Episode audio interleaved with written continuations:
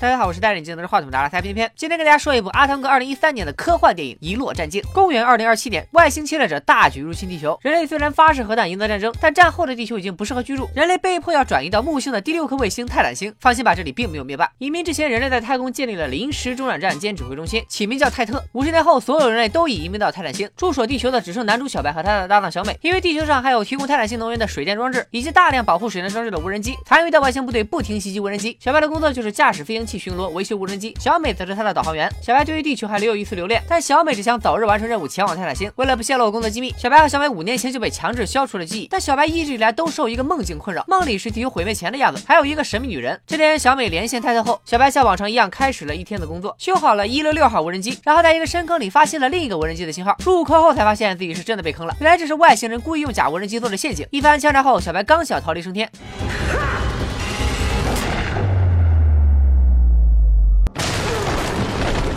眼看小白就要凉凉，这时被小白修好的一六六号无人机及时赶到，咔咔一顿扫射救了小白。死里逃生的小白回到基地，立马就和小美为爱鼓掌。第二天一阵爆炸声将小白和小美惊醒，小白立马驾驶飞行器赶往现场。原来是外星人利用偷到的无人机燃料电池做成武器，炸毁了水电装置。这时小白收到一段发往太空的未知信号，随后他在废弃的帝国大厦上找到了信号发射器。小美破解信号后，发现那是一组坐标，位置在十七区。小白瞒着小美来到了自己的秘密基地——湖边小屋，这里是小白的精神家园。身心放纵的他不知不觉躺在草地上陷入沉睡，又梦到了神秘女人。这次两人还。一起来到了帝国大厦，猛然惊醒的小白看到天上有不明飞行器降落，联系小美得知降落位置正是十七区。小白来到这里，发现了多个人类幸存者，其中甚至还有他梦中出现的那个神秘女人。来不及大喊一声卧槽，下一秒无人机就赶到，开始杀戮幸存者。小白拼死挡住无人机，才救下了神秘女人，并将她带回了基地。问题来了，明明是用来保护水电装置的无人机，为什么要屠杀人类呢？女人醒来后说自己名叫朱莉，看着小白和小美双手紧握，一脸苦笑，似乎有什么难言之隐。第二天，朱莉要去寻找飞船的黑匣子，而小白正好想知道他坠落地球的真正原因，于是两人人背着小美来到了飞船坠落点。可没想到，朱莉刚拿到黑匣子，外星人就出现，打晕了小白。而这一切都被小美通过飞行器看到，于是她上报泰特，请求派出无人机搜寻小白。另一边，小白发现抓他的外星人竟然是人类。影片最大的翻转来了，幸存者首领老马告诉小白，其实泰特才是外星入侵者，无人机也是泰特用来屠杀人类的。老马他们发射信号降落飞船，是为了得到上面的小型核反应堆，加上十个燃料电池，威力就能顶得上一个核弹。抓小白来的目的是为了让他给一架无人机重新编程，让无人机携带核弹前去炸毁泰特。小白听完以后彻底蒙圈了，让他更加蒙圈的还在后面。小白和朱莉来到帝国大厦，朱莉说出了。自己的真实身份。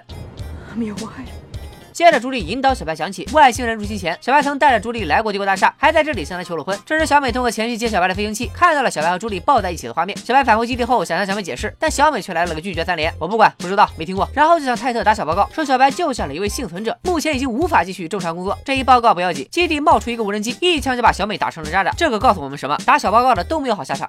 随后，无人机还想来个双杀，却被朱莉一枪带走。泰特让小白带朱莉来见他，还说他会向小白解释一切。小白心说傻子才信你呢，拉着朱莉就跑。这时，无人机追上小白，把小白撞到了辐射区。破墙后，小白发现自己并没有被辐射，还看到有人前来修理无人机。他大喊着跑向修理人员，走近发现那个人竟然和自己长得一毛一样。难道他是自己失散多年的双胞胎弟弟吗？好吧，这可是正经八百的科幻片，用脚趾头想都知道这是小白的克隆人。泰特制造了无数个小白和小美的克隆人，分别到每一个区替自己维修无人机。所谓的辐射区，也只是泰特为了防止克隆人之间相互见面而编造的。谎言。此时，克隆人小白看到了朱莉，也开始记忆闪回。老婆只有一个，先到先得啊！于是小白三下五除二制服了另一个自己。这时，小白发现刚才打斗时朱莉被误伤。看到克隆人飞行器上的五十二号，小白决定伪装成这个五十二号小白，前去五十二号基地拿药。拿完药后，小白又遇到了五十二区的克隆人小美，并邀请她一起离开。但五十二号小美仍然向往泰坦星，拒绝了小白。治好朱莉后，小白带她来到了湖边小屋。此时他意识到自己也是克隆人，但朱莉才不管三七二十一，拉上小白亲吻拥抱，为爱鼓掌。第二天，他们找到老马，决定帮助人类反攻泰特。老马告诉小白，当初泰特进攻地球后。派来了无数个被清除记忆的小白克隆人屠杀人类，然后就安排了无人机和水电装置开始榨干地球资源。直到老马发现了咱们的男主小白挡下无人机救下朱莉，才意识到这个小白并不是冷酷无情的杀人机器。小白给无人机装上核弹，设定好路线后准备出发。但此时泰特派出三架无人机赶到，并开始屠杀人类。一番战斗后，携带核弹的无人机被毁，老马也身受重伤。之前说过，泰特让小白带着朱莉去见他，于是朱莉决定将计就计，假装被小白送去见泰特，从而把核弹送进去。为了人类的未来，小白只能同意将朱莉放进休眠舱后，小白开着飞行器驶向泰特。途中他打开朱莉飞船的黑。匣子了解到自己就是那艘探索飞船的船长。二零一七年，他和朱莉、小美等人被派去探索突然出现的外星物体泰特。其中，小白和小美提前从休眠舱中醒来，靠近泰特时，飞船受到干扰，不受控制。为了保护其他船员，小白分离了返回舱，然后和小美一起被吸进泰特。黑匣子的记录到此戛然而止。此时，小白也来到了泰特面前，见到了泰特的本体。此时，电影再次反转，小白打开休眠舱后，出来的不是朱莉，而是老马。原来，朱莉早已被小白送到了火焰小屋。随后，小白和老马按下了引爆按钮，和泰特同归于尽。三年后，朱莉已经生下了小白的女儿，一群人类幸存者也找到了湖边小屋。此时，一个熟悉的身影走了出来，那就是五十二号小白。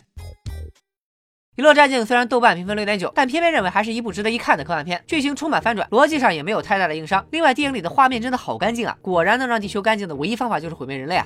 总之，还是推荐大家去看看原片的，也希望咱们中国也能早日拍出一部优秀的科幻大片。别忘了关注、转发、评论、点赞、留言、收藏、分享、弹幕一条龙，拜了个拜。